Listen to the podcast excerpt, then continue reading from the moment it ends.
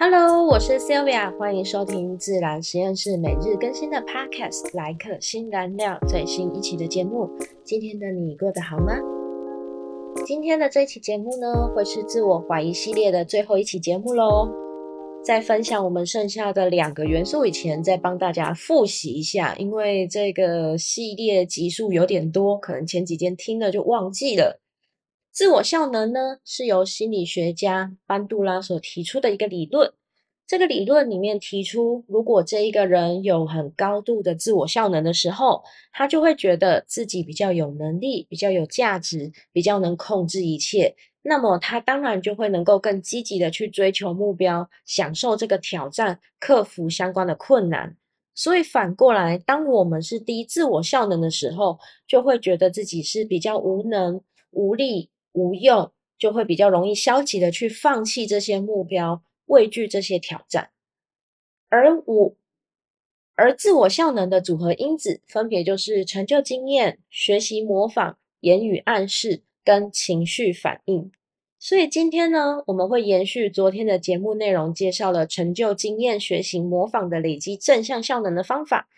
剩下的言语暗示、情绪反应。是我们今天要分享的主要主题。我们呢，要如何用言语暗示来克服自我怀疑呢？言语暗示呢，其实就是透过语言，不论是别人的语言或是自己的语言，来影响自己的心理内心的过程。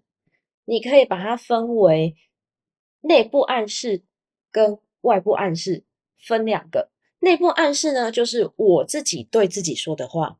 就是之前我有跟大家分享过，就是肯定肯定我自己，我会说我自己，哇，我今天很好很棒的这种自我对话。这些话语呢，其实当然我们也有可能是正面的，也有可能是负面的。所以这些内部暗示一样，如果我常对自己说我可以做到，我们就会比较容易感觉到信心跟动力。但如果反过来，我们对自己一直说我做不到。你的身体就会更容易感觉到无力感。那外部暗示呢？就是反过来，呃，或许不是说反过来，是换另外一个环境，就是别人对我们说的话。内部是自己对自己，外部就是别人对我们。那一样的，我们听到常常听到鼓励或是批判性的言语，这些也都是会对我们有影响的。如果我们完成了一件事情，别人有对我们说：“哎，你做的很好”的时候，你就会比较容易有成就感跟满足感。但如果别人只跟你说你做的真的是很差，你一定会相对会有一些挫折感跟不安的感觉。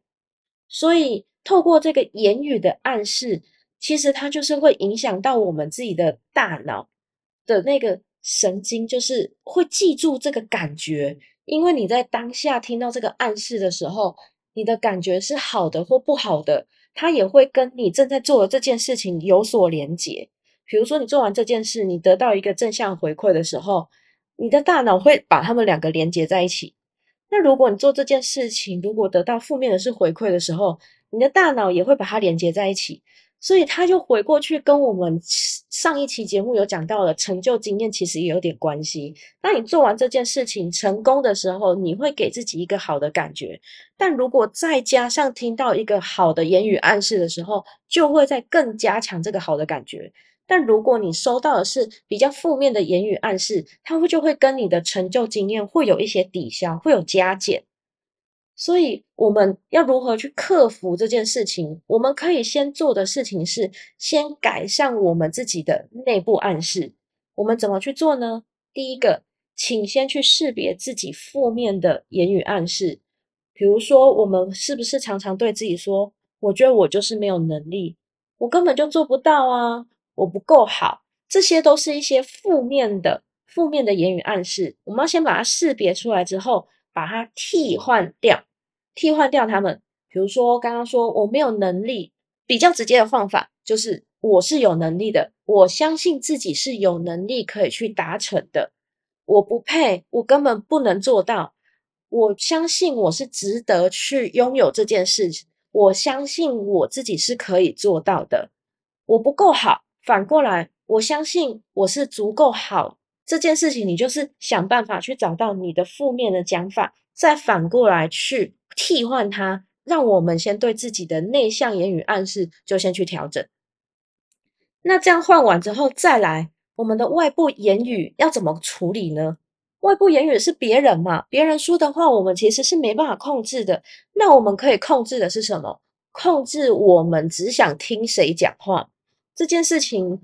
或许你可能会觉得听起来好像有点偏激，但是当如果你很明确感受到有些人会影响到你情绪的时候，你就要先帮自己画出一个栅栏，直到你建立足够的信心强度的时候，再往下跨下一步跟这些人接触。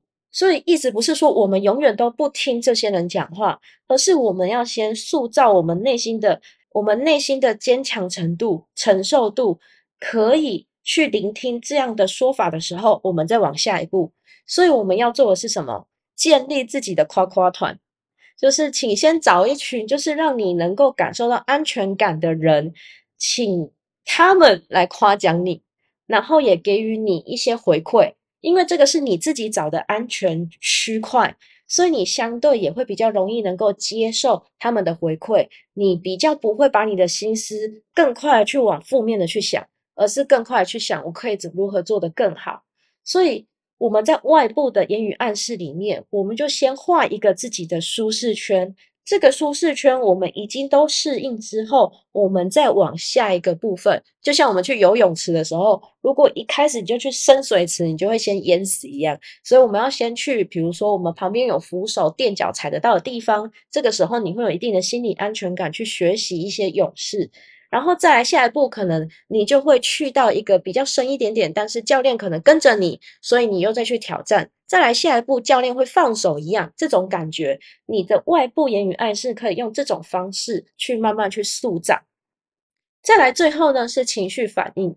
情绪反应就是我们自己对自己的能力或表现的一些感受。你可能会焦虑或者是兴奋，这些情绪呢，当然就会影响你的自我效能。也会影响你自己对达成任务有没有信心。但我认为这个情绪因素呢，它根本就是完全跟成就经验、模仿学习还有语言暗示是全部息息相关的。比如说一个好的成就经验，你当然你就会感觉到开心，你感觉到开心，你的群系反应就是正面的，正面的以后你就会更觉得可以再往下做下一件事情。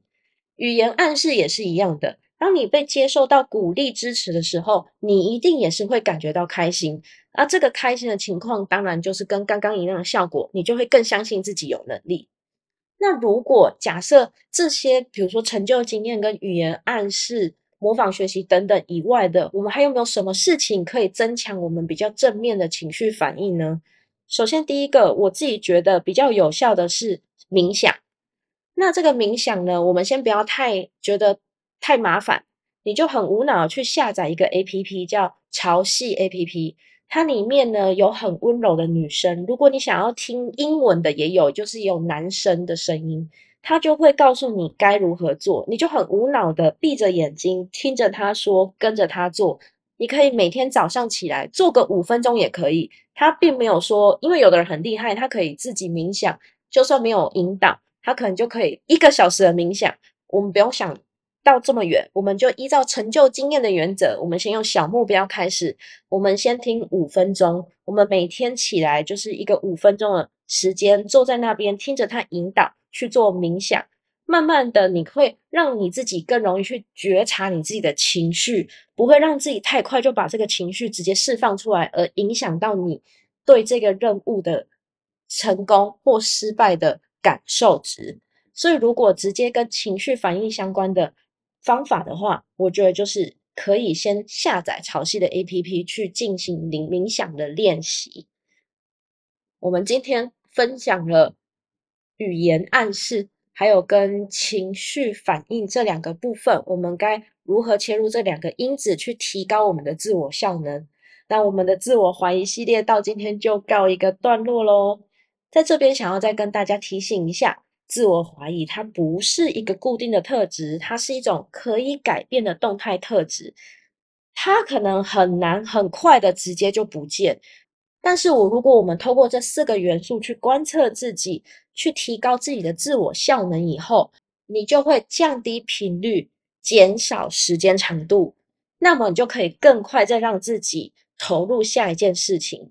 我们要做的不是消灭自我怀疑，而是降低这个频率跟减短它的长度。这个是我们要先放在心里面的，因为自我怀疑其实会出现都是正常的。想要在这边做一个提醒。那么今天的节目就到尾声喽，谢谢你在这个时刻选择聆听我的节目，希望在这短短的时间能为你的生活增添一丝陪伴感。如果你有任何其他想听的主题，想要回馈给我的讯息，或是想要针对这期节目、上期节目等等提问，都可以到我的说明资讯栏这边，我有留一个表单的网址，你都可以透过这个网址填写给我哟。今日的一句新燃料：分析自我效能的四大来源，有效提高自我效能，减少自我怀疑。我们明天再见喽，晚安。